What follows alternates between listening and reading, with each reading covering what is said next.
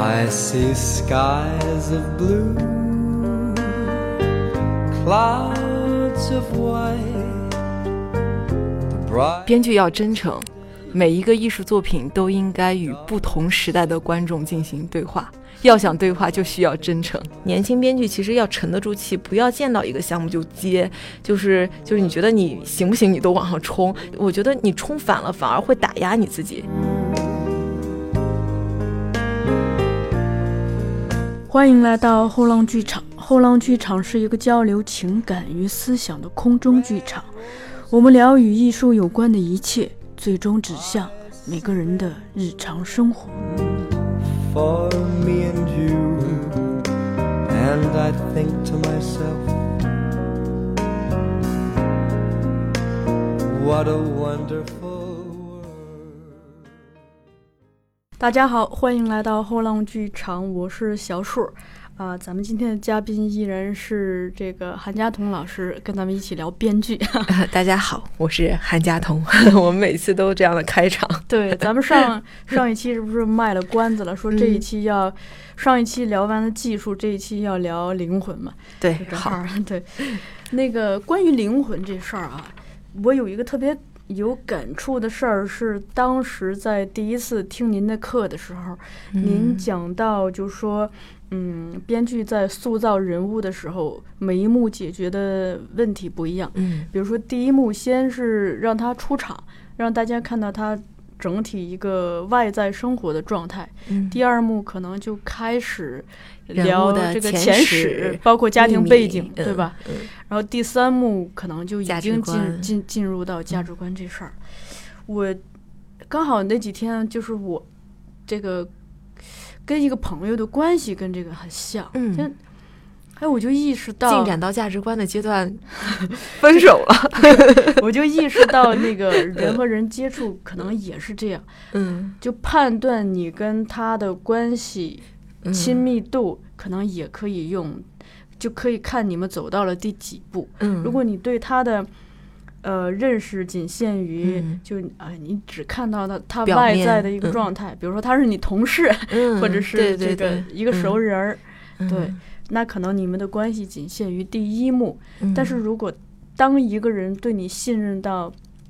他愿意跟你聊他的童年、他的父母家庭，甚至他内心的秘密，嗯。这个时候你们基本上关系已经进入了第二幕。对 是。这嗯。慢慢的，当你们这个开始有、开嗯始互相剖自己的这个嗯三观的时候，其实嗯可能关系已经很亲了。对，我觉得小树老师您特别厉害，因为很多学生可能学了好多年的剧作都不能 get 到原来。剧作介绍人物应该是这样的，然后小树老师只是几次啊，就然后就立马就知道了，真是这样。就是嗯，这这个就是咱们今天聊的人物的灵魂，其实它的重要意义，我经常说，它重要到是你整个故事的一个道德前提。嗯这个道德的前提已经不是事关别人的事儿了，其实是更加事关。你你的人物只是你故事的一个代言人，嗯。你你人物所坚持的就是最后引导的这种话题感的导向，就是道德观的导向，其实一定是你编剧的一种道德观点。嗯，然后，那其实我们今天聊的其实就是一个作品的成败了。对，就换句话说，你整个故事，你的价值观都三观不正，就是你的对待世界的认识都都偏颇，那很有可能写出来的戏也有失偏颇吧。就是这一定是我我觉得这是根上的问题。嗯所以大家会发现，就是其实当编审和和剧本医生，包括当老师挺难的，就是很多戏不好是可以调的，很多情节不好也可以调。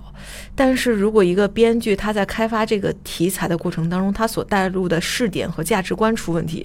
这个其实是很难调的。就根儿上就有对病，。那、呃、也不能说是有病吧，就是每个人的，就是可能他要的那个东西跟、嗯跟制片方，或者是跟这个市场，或者是跟这个，就是他想进入的这个嗯影片想要出口的这个维度，它是不同的，就是我要的诉求不同。我嗯我有点类似于你拿一个极其商业的片子，你去要角逐。角逐一个很文艺的一个独立电影节的一个大奖，我觉得它是不共荣的。嗯，这其实就是我所说所说的那种偏颇的那个介质吧，不在一个频就道，不在一个频道上，就有点类似于人与人的交往，就是你你谈的可能是这个界嗯价值观的界面，而我谈的是那个价值观的界面，可能就不在一个频道上。嗯那故事其实也存在这个界面，这其实就是修改故事最难的地方。所以也也明白说这个行业里面为什么很多时候写着写着就换编剧了，其实嗯就是。我觉得是制片方的价值观跟编剧的价值观没在一个频道上，所以其实接项目有某一种层面之上，为什么前期的时候不是说先去先去直接就是上手写项目？其实有一段时间叫磨合，嗯这段磨合其实是共同跟制片方开发，就是大家先开几次会，共同的是去确认说你想要什么，我想要什么，你认为的这个故事未来的走向的价值观判断是什么，我要的是什么。可能你会发现，成熟的有经验的编剧，他在聊几次，他发现不对路了，他自己就会选择说，我给你介绍更合适的编剧吧。然后可能有的有的编剧会觉得，哎，我聊得很嗨，我我觉得跟制片方我们俩想的真同同相同，然后接下来他才会一步。迈进去，然后去做这个项目。那其实很多成熟的编剧为什么就是他老在说自己接了项目就黄了、黄了、黄了？嗯其实很大一部分程度上，其实我觉得编剧创作跟做每一样工作都是有有一样有一样的，就是我要对这个工作有一个前期评估和预估，就是我能不能掌控这个工作，我我对这个工作我能不能是能驾驭得了？嗯其实前期的这个聊，其实就是在聊你的价值观创、你的价值观判断和你的创作技巧，你能不能驾驭到了制片人要的那个东西，或者说可能制片人要的你给不了，或者你给到的制片人不符，我觉得这个时候其实这个项目就可以止住了，因为因为每个人擅长的东西不一样，就是每一个编剧他不是一个全能型的编剧，说我既可以写体育类型片，我又可以写恐怖片，我还嗯我觉得编剧不会出现这种全能，我很少见到全能编剧。我现在回想起来。几位编剧大师，高满堂老师，然后琼瑶阿姨，大家知道，就是想到言情剧的时候，一定会想到琼瑶阿姨；想到那个古装，那个想想到那个武侠剧，一定想想到金庸先生。我相信没有一个制片人，就是类似于我要我要拍一个言情剧，我去找到类似于金庸先生这样的编剧，我说你写一个言情吧。我觉得制片人也不会这样的，就是每个人其实他有他自己擅长的东西。那我们前期预估项目的时候也是一样的，就是我觉得年轻编剧其实要沉得住气，不要见到一个项目就接，就是就是你觉得你行不行，你都往上冲。我觉得你冲反了，反而会打压你自己。嗯就是你会觉得我受挫一次之后，我我就不行了。但是其实不是的，其实不是在于你不行，而是在于大家要的不一样。我觉得很多时候就是我们要在这个前期判断有一个预估，那我觉得也会有取舍吧。比如说，有的时候碰到一些制片人给到的一些东西，虽然不是我们想要的，可能他的那个东西给出来确实是好的，然后我们就要。我我们也要去学习，对吧？嗯，人家是优秀的、有经验的制片方，肯定他给的这个东西，也许有市场性，也许有有更多的他的维度的一个一个见识。但有的时候就其实也会存在妥协。那接下来有的时候也可能会是你作为编剧，你给制片方提到了他之前没有想到的一个东西，可能制片方会觉得说，哎，对呀、我我没有想到你给我助力，那我们来去合合作这个项目。其实很多现在做项目也是一样，其实更更倾向于的其实是。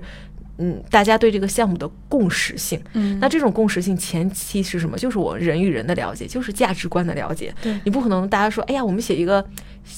优秀女孩的形象，这个只是表面，但是故事嗯最内部的那个东西，其实才是大家共同想要，就是通过这个故事，咱们到底要表达什么？这个其实是你全部故事创作的一个最先决的条件，也是那个价值观的那个基础。这其实就是灵魂界面吧，嗯嗯您刚才提到了这个道德前提嘛，嗯我当时听您的课的时候，我就眼睛一亮，我说 韩老师一定读过《故事的道德前提》这本书。对对对，一定读过。这本书后来被改名为《口碑与票房》再版了。嗯那个，我想就关于这这一块儿多说几句。嗯就是我当时刚入职的时候，这本书，呃，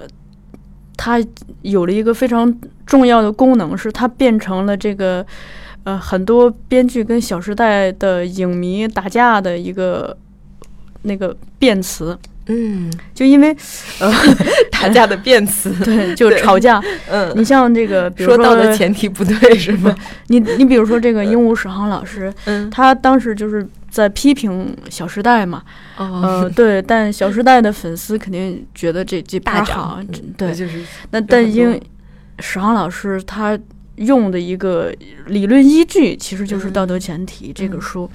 然后另一个是。我当时读这个书的时候，也是眼前一亮。我第一次意识到，就说，呃，我之前还停留在看到这个故事的曲线像音乐的旋律一样的在律动，但读完这本书就会发现，在这个旋律真是静水深流，旋律下面它有一个更更隐藏的东西，才是真正主导我们喜欢或不喜欢一部电影的东西。它嗯可能也是决定一部电影成或败的一个。关键，嗯对然后我就发发现嗯，其实电影这个东西，故事的道德前提很容易出卖编剧。嗯或者出卖创作者，嗯，就是，呃，我举两个我出卖自己的秉性，对对对，我举两个例子，嗯。一个就是这个张艺谋的《金陵十三钗》，因为他的确是这个这个片子，如果我们挖他的这个价值观的话，嗯。嗯，他可能放在特定的时代或者是地域语境中是适用的，嗯。但是放在当代以及一个国际语境中，他可能是就有有失偏颇嘛，嗯。因为他的价值观，只说的直白一点，就是说处女的重要性大于妓女嘛。呃，我记得当时有一个选择是女学生的命嗯。和。呃，妓女的命、墨玉的命，在嗯这个男主人公身上，他要做取舍。对，然后，其实最后的解决方案是墨玉挺身而出救了女学生。这是我记得原版情节。对。嗯嗯。呃，然后另一个是我我举一个这个，嗯，咱就不点名道姓，就不说电影名字，嗯，就我之前看过的一个电影，它、我当时看的时候我没有感觉，嗯然后我随着我这个年龄阅历的增长，我就意识到了这个剧本的问题。嗯因为这个剧本它讲了一个故事是什么呢？我简单说一下，就是一对男女朋友在校园里头谈恋爱，嗯然后呢，因为这个男的有别的女的喜欢他，然后别的女的还是个心机婊，就是等于设了一个计，然后让女朋友误会。总之是他们分手了，嗯然后呢，他们就毕业了嘛。毕业之后，这个他们互相没有彼此的音讯。嗯后来这个男的就事隔了好几十年之后，又去找这个女的。嗯一开始是怎么也找不到，这女的嗯消失了，因为这个，呃，所有所有同学都不知道这个女女同学的信息。嗯好不容易这个男的终于通过自己的慧眼找找到了这个女孩，但这个也不是女孩儿了，已经是阿姨了。嗯，找到这个大姐，就这个他曾经的女朋友依然是拒绝他，因为这个这个男的找找他的时候已经跟那个妻子离婚了，嗯而且生意失败了。嗯，就是说，嗯，然后这个女的拒绝他，最后故事的结局是怎么样呢？就是这个男男的被前女友拒绝之后，就是遭遇了这个类似车祸之类的东西，嗯然后的这个前女友救了他，然后也不知道怎么着的，就这个救人的动作成了他们和好的契机。总之，他们又到了一起。这个故事就是，如果我没学过故事的道德前提，我可能会看到很多这种。就是很感慨的，就是嗯人在青春年少和变成中年人之后，真很感慨的东西。但是，当我学完故事的道德前提，其实我觉得这个故事的核不敢拎出来，因为拎出来很可怕。嗯就是它是一个男性为中心的一一一套对女性的想象。因为首先就是这个男的他在学校有有好多人喜欢他，是吧？这是一校草，呃对这是男神，这是一 种一种嗯想象。另一个是说，就是你想象一下，这个故事站在男的这一方，等于他什么都得到了。但是站在女的的这一方，其实他好可怜，因为嗯你想，当时青梅竹马，大两人谈的好好的，就因为别人设计，有了一场误会，你的这段美好的初恋就这么脆弱的被止于一场误会。对，然后呢，关键是这个故事情节还设设计，就是这个女的此后一生未婚，嗯。那等于是你守了个什么身嘛，是吧？对，何况是这个时代了，是，你本来是内心充满了那个委屈什么的，嗯。结果了，因为一场车祸，因为一场车祸，就你的抉择，改变你的态度突突然就那个什么，就哎，我一回想这个，我就觉得啊，好气，就啊从女性哎主义的界面去谈的话，会觉得好气。是的，，是的。嗯，然后就就发现这个故事的道德前提，这充满个着女这个东西性主义的打压。就就觉得 这个故事的道德前提这一套分析故事内核的方法，真的是很容易暴露创作者真正的想法。对他的嗯世界观，他对对于生活、对别人观察的态度，其实都是会通过这个故事去展现的。对，哪怕是一个初学编剧的人，也也是这样。我就想起我们当时那个老师不是让写写剧本吗？嗯，你说我们那会儿上学，那都小姑娘，也没什么人生阅历，对那写点啥呢？嗯我我现在回想起来，那我自己写的那个故事也挺暴露我的潜意识的，嗯它暴露了我那个时刻的焦虑。嗯，一定是这是我我事后回过头来才发现的。对，这个其实，在创作的维度，我觉得是，就是写作的过程，其实是一个反思自己的一个过程。嗯我们在创作过程当中也会有这样的体验。你比如说，我在拿出我上学时期写的那时候的故事，因为上本科时期，虽然你做三个练习，对吧？那个我最难忘的一件事什么那些练习，但是老师也会让你去根据一些故事的模块的方法去做一些单元练习，比如说。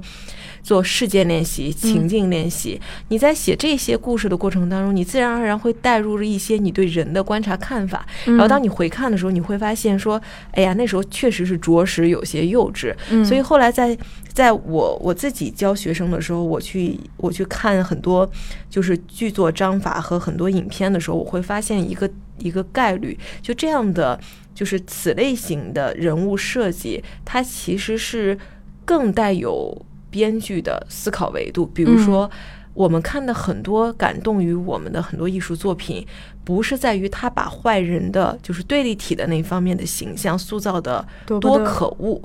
而是在某一个界面之上，我们会看到说什么叫有力量的作品，影视呃就是电影作品也好，影视剧作品也好，里面的每一个人，他可能都是生活当中的。正常人物对没有大是大非什么，其实嗯生活当中也是这样的。哪每天就经历了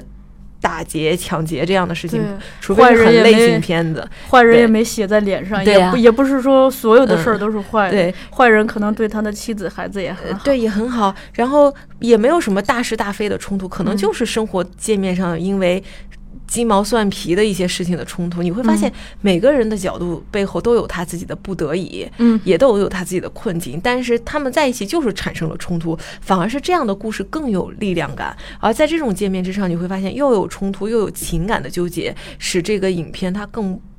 显得更人性化，所以我们有的时候我们在也在聊，就是很多编剧其实一下手特别的狠，喜欢把他讨厌的人物写的极其反面，嗯。类似于长得也不好看呀、油腻呀、猥是？琐。对呀、对，就经常会用这些词去形容他的反面人物。但是我会恰恰的跟学生说，我说这会暴露我们自己对对立体的人物的不和解，嗯就是因为你自己没有在你生活当中和解，所以你才会嗯把这个人物塑造成这样。比如说，我们有的时候写母女冲突，写男女朋友冲突，因为你跟他发生了冲突，你可能在那一刻就会把妈妈塑造成一个极其魔鬼魔鬼，然后把男朋友送到一个极其渣男。但是反过来，你也会发现，每个人的成长到那个点上，他做出那个举动，一定是与跟他的人物前世有关系的。就要想为什么那个人物此时此刻会做出这样的反应，然后接下来去去挖他的前世，忽然间会明白说，这其实是。社会成因造成的，家庭成因造成的，不是他一个人的界面造成的。这时候，当编剧自己达成一个和解的时候，会发现他写的故事可能会更加具有深刻性了，就不再是局限于就是你们仨人之间的。小范围的故事，它可能通过这样的一个小故事，以小见大，能够让我们看到更多社会维度的问题。比如说，我们写男女问题，为什么这个男孩表面看来是个渣男，但是随着故事的几个维度的挖掘，我们发现，哦，原来他小时候曾经。爸爸妈妈之间的情感问题是有问题的。那一追溯说为什么他爸爸妈妈情感问，然后追溯哦，原来他爸爸妈妈可能当年处于一个下岗洪流，爸爸妈妈都失业了，所以造成他们的家庭不稳定性。哎，接下来就会发现，原来这个爱情不会跟社会社会它是有有互冲关系的。嗯那接下来再去反映说，新一代的年轻人，就是你们为什么会遗留了那个年代遗留下来很多的观念？那再去剖析当今的社会，我觉得这其实是电影艺术作品开掘的道德前期最有最有趣的，这是一个方面，就是从人物界面去做。嗯然后另外一个层面就是从戏剧情境上去做。我会发现，好的艺术作品，它编剧一定会给这个人物设计一个就是两种价值观碰撞时期的戏剧情境。嗯，我往往会看到一些这样的故事，就是在他影片当中搭建正反两个价值观，但是正方面的价值观可能有一波人是代表的，嗯。反方面的价值观可能也有一波人代表，但是这当时双方的价值观都是主人公身边跟他最有情感的一类人物，他发现这两波人物我谁都不能抛弃的时候，这是最难的，因为嗯。情感决定了人物的纠结，然后他希望维系这就是三组人物共同的这种价值观体系，这这种情感体系，但是他又要在价值观产生判别，这个其实是最难的一种一种嗯抉择。所以，好的影片故事，其实编剧会给人物一个叫做两难抉择，就是其实就是故事那本书里提到的。两善之间择其一，两恶之间取其轻，就是两个我都不想要，我只能要对我伤害最小的，可能嗯两个我都很想要，但是我只能要最就是择一个，这个其实是故事里面最有趣的。所以就回想刚才就是我们提到的那些片子，其实它也有抉择，但是嗯当这个抉择的设定它的指向性不够普世的时候，很多观众可能会觉得就会归结为个人的，对，就会觉得说这个故事探讨的东西，它真的它对它真的能够让说服大家吗？其实嗯还是要用价值观去说服普世的观众嘛。就是当观众对你的价值观不认同的时候，可能某一个界面之上对你的情节和人物也不够认同，而且某就是价值观界面上的情感就是。两难抉择其实奠定了一个艺术作品的一个段位，嗯我们，比如说我我临时举几个例子的一种探讨，比如说这个故事是在讲到底是亲情更重要还是钱更重要？嗯这种片子的价值观更加会出现在很多商业类型片里面，比如说国家总统这边要给他一笔钱，然后但是。那边给他钱的同时要牺牲他的儿女，他怎么选？你会发现很多很多故事其实就是商业故事是这么来做的，嗯，就是它是在一种情感派的界面去在跟你疏导，就是情感的维度，要么就是情感碰情感，就是友情碰爱情，爱情碰亲情，情感维度的碰；要么就是情感跟另外一样你想要的物质世界、生活界面的东西去碰，比如说你的职业跟你的爱情产生冲突，你怎么选，对吧？很多商业区都是这么做，然后这是一个段位吧，然后再往上一个段位，你会发现更多的编剧其实更加从社会层面这上去探讨了，就是他不再单纯做情感派。比如说，我特别喜欢的一个西班牙的一个导演阿尔莫多瓦，嗯他一辈子写作的故事都是在情欲和道德之间做碰撞。就是我很爱这个人，我对他有情欲，但是我又从道德界面上我又不能接受他的时候，我该怎么去取舍？我记得有个片子叫《捆着我绑着我》，特别有趣，说一个女明星被一个男孩。绑架了，然后在绑架的过程当中，对这个男孩产生情感了。警察来的那一刻，他要产生判别，就是我从我从情欲这个界面我爱上他了，但道德界面他其实还是绑架者。那最后你能否达成和解？然后最后阿尔莫多瓦的指向是情欲胜于了道德。就当然你会觉得说，很多编剧会觉得说，哎呀，不不是啊，这个这个太太不不正能量了，应该是嗯道德胜于情欲嘛。但是阿尔莫多瓦因为是个艺术电影大师嘛，就是他、他所探讨的这个，其实其实更偏向于对于社会人性的一种探讨层面的时候，我觉得这又是一个维度和段位。嗯那还有一种段位就是更更高级一点，就是他有哲学的思维。你比如说像那个。都灵之马这样的影片，就他在一个哲学探讨上，他不再纠结于就是抉择呀，不再纠结于是嗯，你你你生活界面上的这种跟社会相关的这种，它更加倾向于是心灵，就是生存和呃，就是生命代表生存和你的困境。你怎么样去取舍？就是我觉得这个界面上，其实当然我的哲学素养不高哈、但是我觉得很多影片其实从这个维度上去做的时候，它会给你一种感觉，就是嗯、故事的下一层，其实渗透的是编剧自己对生活的思考。像这样的影片，你比如说我小时候最喜欢看的一个片子是简·堪培拉的那个《钢琴课》，嗯我觉得对里面的一个一场戏特别的那个印象深刻，是女人带着船，带着自己的孩子，跟着另外一个男人要远远离，然后结果在渡海的过程当中。周围人说，可能那个船会失去平衡，然后他就把他自己一直以来非常珍爱的那个钢琴说：“你们把它扔下去吧。”但扔下去的一刻，他做出了判别，他居然把脚伸到了那个绳索里，然后随着钢琴下去了。下去之后，那个整个段落可能没有什么语言对白，台词就是一个旁白，说在我最危难的时候，我自己的心里。坚决选择了生命，就是他脱了鞋自己又上去了。哎，当时你会发现，这个片子虽然表面他讲了一个爱情，就是钢琴课的爱情故事，但他背后探讨的那个东西其实是很哲学观念的，就是，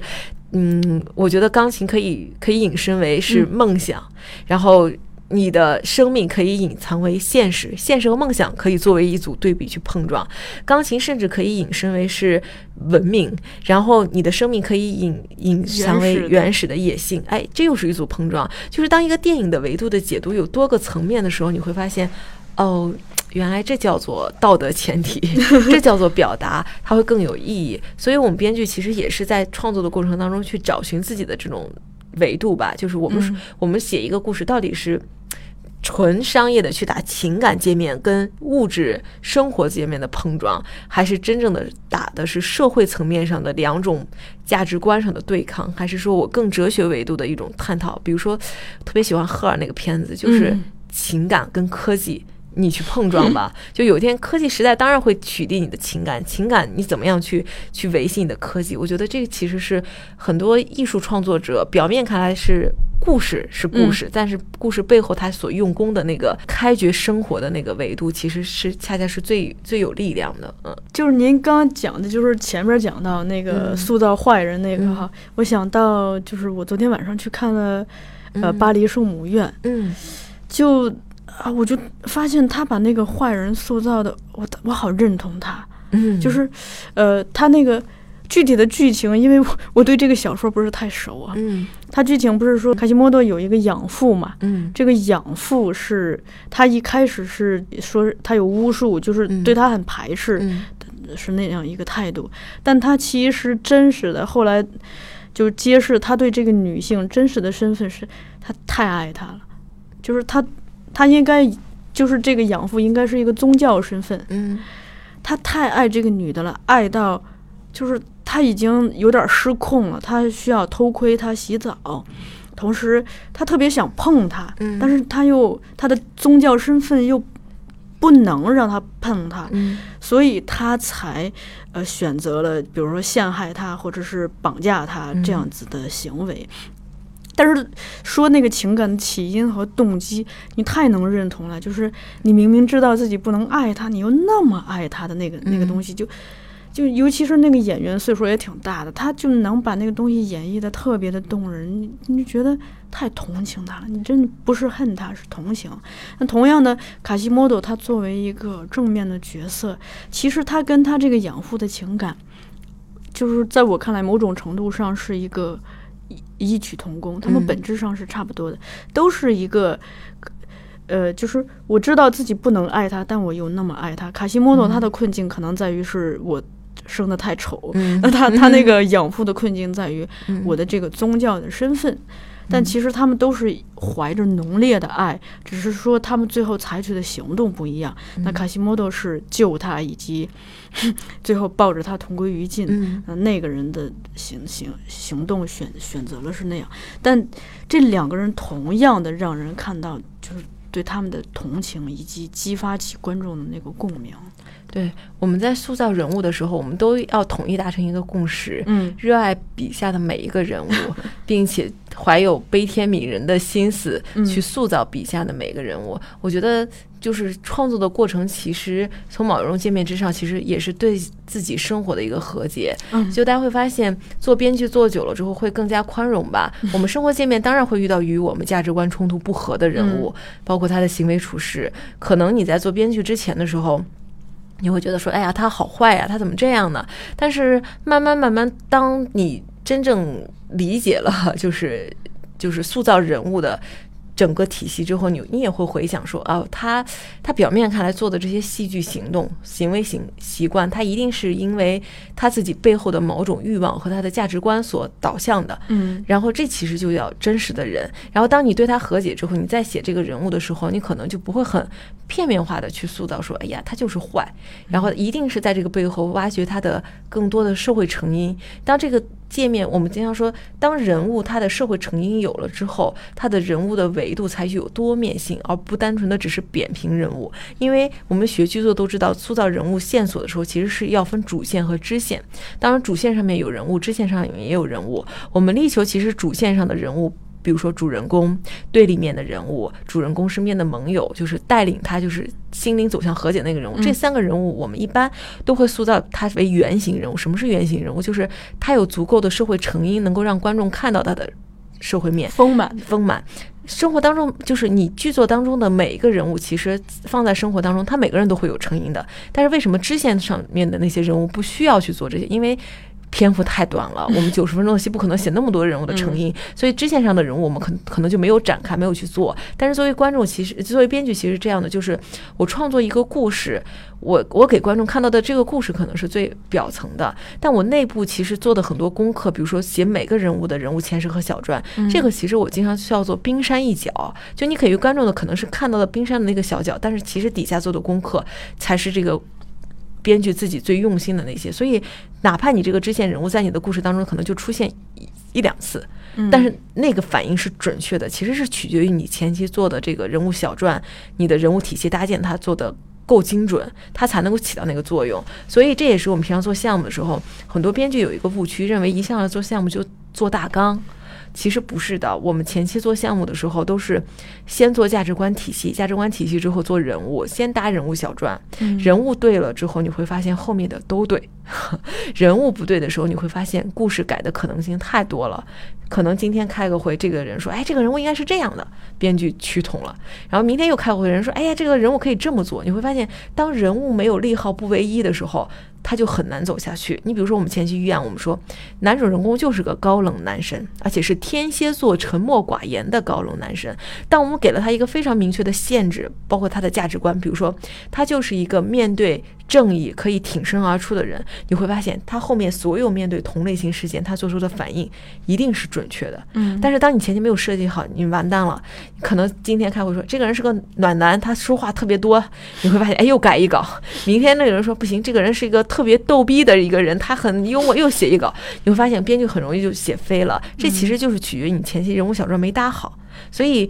一般有经验的编剧其实不着急给制片方梗概。故事其实后面可以去完善，前期其实给的都是人物小传，就是我们的人物体系是怎么样去呈现的。我们在这个过程当中，到底这些人物体系反映一种什么样的价值观态度？所以你看，很多时候很多优秀的作品。它不单单是主人公打动你，是因为他营造的这个人物世界感动了你。我们我们想起雷雨，我们不单单只是想起周朴园和樊一这俩人物，我们其实想起了一个大家庭。因为这个大家庭里面所有的人物的那么形象，那么具有生命力。你想起司凤来也那么有生命力，你想起那个男主那个那个周平周平也那么有生命力，这才是这个优秀的作品它最最有力量的。所以。呃，我也经常说，就编剧用功用功在哪儿？其实是用功在很多观众看不见的地方。嗯，但是这些细枝末节的东西是一定能够通过这个剧作去展现出来的。嗯，就是他，我经常说，其实编剧的偷懒，你就是你一天不努力。你可能自己知道，就是一天你没你你自己放过自己，没好好写这个人物，你自己知道，可能别人看不到。你三天不努力，同行可能就知道了，知道你看 这个剧写的，写完之后大家就觉得这个人物肯定立不住哈。然后你你一年不努力，观众们肯定知道，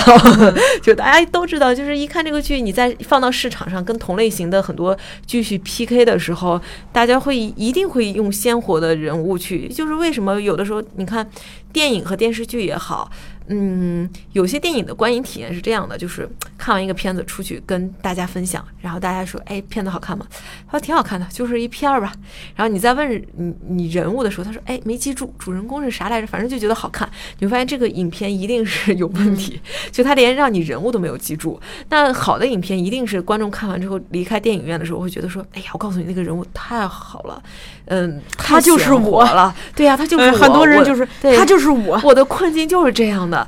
你看，好多优秀的艺术作品其实就是人物里的主。我们回想起来，《阿甘正传》里的阿甘，对吧？《雨人》里面的。哥哥和弟弟，然后那个美黑黑天鹅里面的那个女一女一号就是妮娜，就是这些人物，就是你回想作品的时候，你不是在想情节，你其实想的都是人物，就是人物立得住，什么都立得住。我们我们其实为什么把人物单元放在很前面，就是讲完表达马上就讲人物的原因，也是因为这样，就是先把人物立住，等等人物活了的时候，你会发现你故事故事里面所有的故事都活了。我之前曾经跟一个那个。呃，年老的编剧一之前给他那个当编剧助理的时候，曾经他就告诉我讲过一个故事。他说：“你看《安列卡列尼娜》里面的安娜，原小说创作者本来是想让她那个活下来的，但是最后为什么死了？就那个选择死亡，其实不是编剧的选择，是人物的选择，因为。”他走到那一步，以他的性格，他就会那么做，所以这叫做好的故事。就是很多编剧写故事，喜欢把自己的人物当成提线木，我让你向东，你就向东；我让你向西，你向西；我让你在此时此刻你应该生气，你就该生气。其实不是这样的。嗯，好的人物应该是自己去有力量的选择。所以这其实也回想起来，就是观察人物练习很重要，它能够让我们知道说什么样的人物处在什么样的背景，他应该怎么样去做。嗯。然后您提到观察人物，就是因为我们那会儿老师也留这个作业，我也一直在努力的想，就是这个这个活儿，这个任务应该怎么完成。就我记得我当时的作业，其实观察的特别的浅显，就是他穿什么衣服，以及他他的语，他说什么话，动作那会儿都没关注到。对，慢慢的这才有了，现在会就会觉得就。那些其实都是表象，他的语言或者他的动作背后，他有他自己一贯的一个思维方式，而这个驱动这个思维方式的，可能是他的价值观，这些东西。另外一个是那个，我记得您在课上。包括在咱们这期节目里头也一再的提与自我的和解，嗯，就那那次是特别打动我，因为嗯，我不是主要做表演书嘛，表演也会提，就很多打开心扉、解放天性，以及嗯。呃，就是重新认识你自己，先确认，就演别人之前先确认自己，接受自己。接受除了接受自己的优点和完美的地呃那个好的地方，最重要的是接接受自己的缺陷以及过往并不美好的经验，就这个东西很重要。因为我在现实生活中也有一个一些观察和发现，就是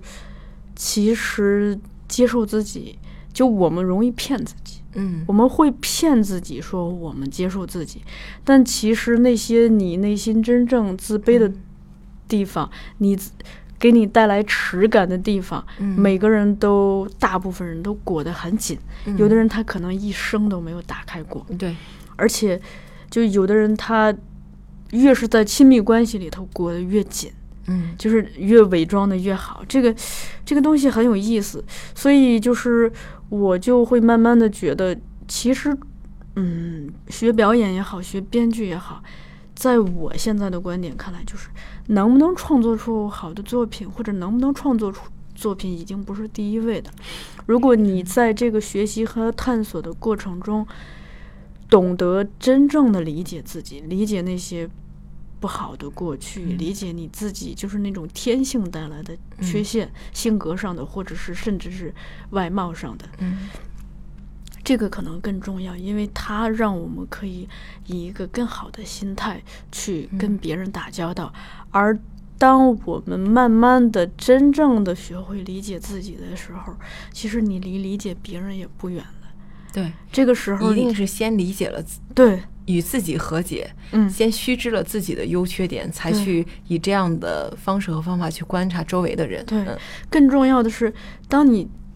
真正的就是在不管是多少岁，三十岁、四十岁，真正的实现了这一步的时候，你就会发现，就是可能真的是好像是人生开启了第二世，嗯。就你发现你自己可能会有巨大的变化，你跟周围的关系，那些僵持的、紧张的、让人焦虑的嗯。关系，好像一夜之间都会发生变化，就会发现，就是世界跟你的关系都变了。其实嗯是因为你跟你看世界的方式变了。嗯所以我现在回想起来，中戏那时候的教学体系嗯真的很、挺严谨的，就是哦那个底子，就是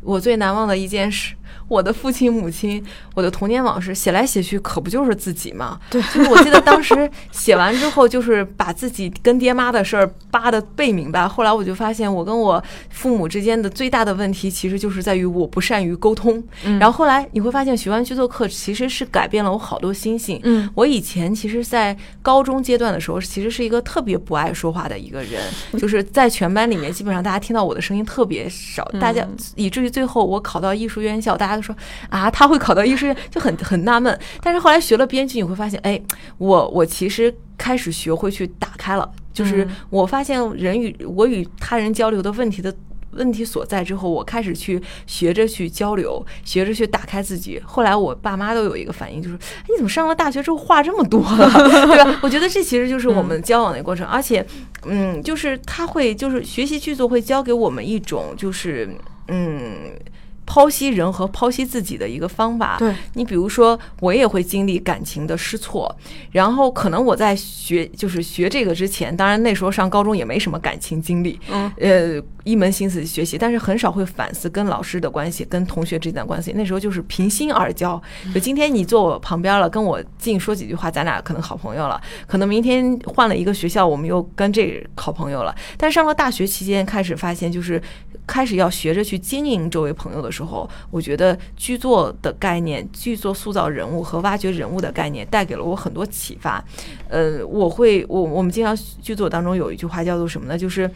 写人物一定不要写的太单薄。我们说嗯生活当中人物也是这样的，就是我说了什么。就一定代表我说了什么？我的心理吗？不是，我们要看他的行为动作。我想举个例子，有很多员工想要升职加薪，但是他不会直接跟老婆说我要我要钱，他可能会会说说，哎呀，老那个老板，我最近的业绩怎么怎么，他会旁敲侧击的，他也可能是半夜发一个他的祝福信息，不是加班的照片，照片，对或者对对是或是直接不发到群里，发到朋友圈，友圈但是老板对老板可见。对对，老板可 见。对啊，这都是一种，这都是呃方式和嗯方法。那当你了解这个，你会发现，其实人与人的交往，动作比语言更重要。就是我经常说，我说一个男孩他说了一千句喜欢你，可能在汶川地震的时候他转身就跑了，那可能他不爱你。但是一个男孩可能他一生都没跟你说几句话，可能在你最需要的时候他啪出现了。我觉得这就叫情感，就是当你了解这个，你其实会学会辨别和剖析周围。的人和你自己，包括你也会平心而论，就是我对这个人为什么他一出事儿我就啪出现了？嗯为什么？你行动代表了你你自己心里特别的关心他。可能有一个人他在你生活身边生活了很久，但是他说了很多话你都没有。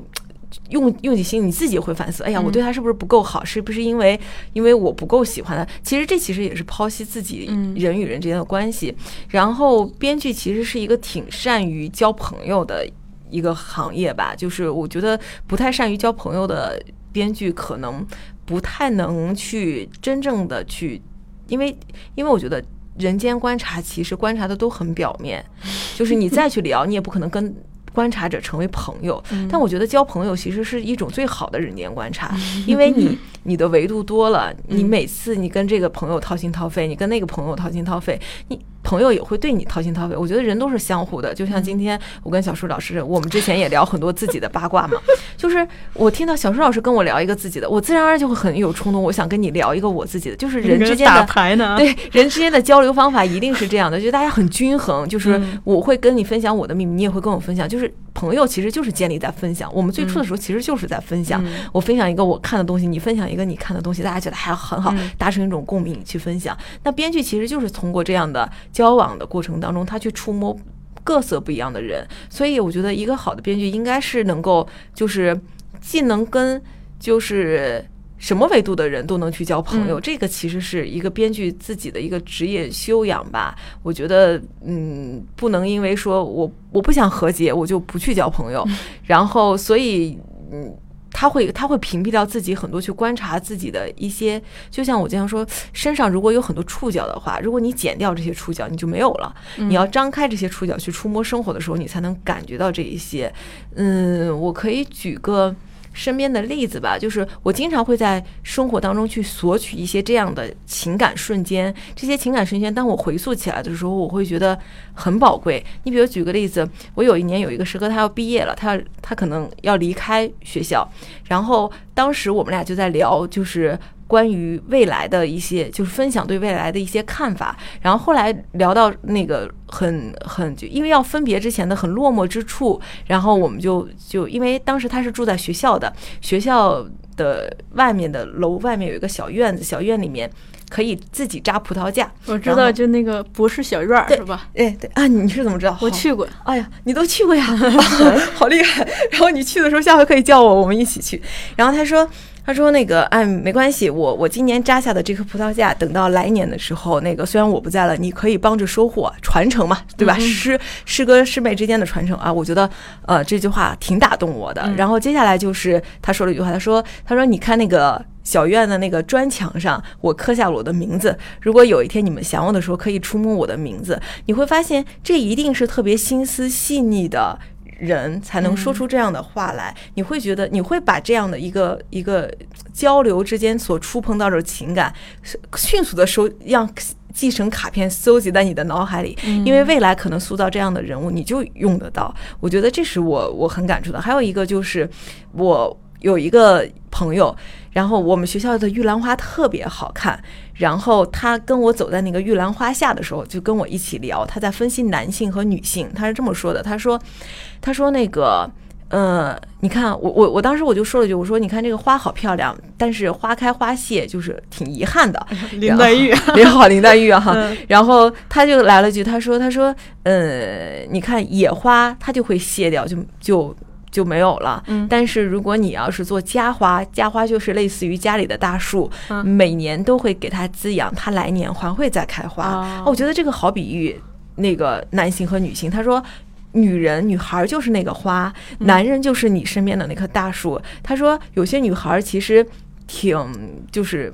就当这种观念就是很传统啊，就是说没有想开，他一直想要去做野花，就是 不需要大树的滋养，但是有一天终归是谢的，就它再美它也是要谢的。但是你要是做家花，可能你你虽然你的芳香没有那么香，但是你每年都会再开，这个其实是长久的。它其实是写 有一个对婚姻的引导嘛。然后另外一个他说了一个很人性的话，他说男人但是一般都是喜欢野花。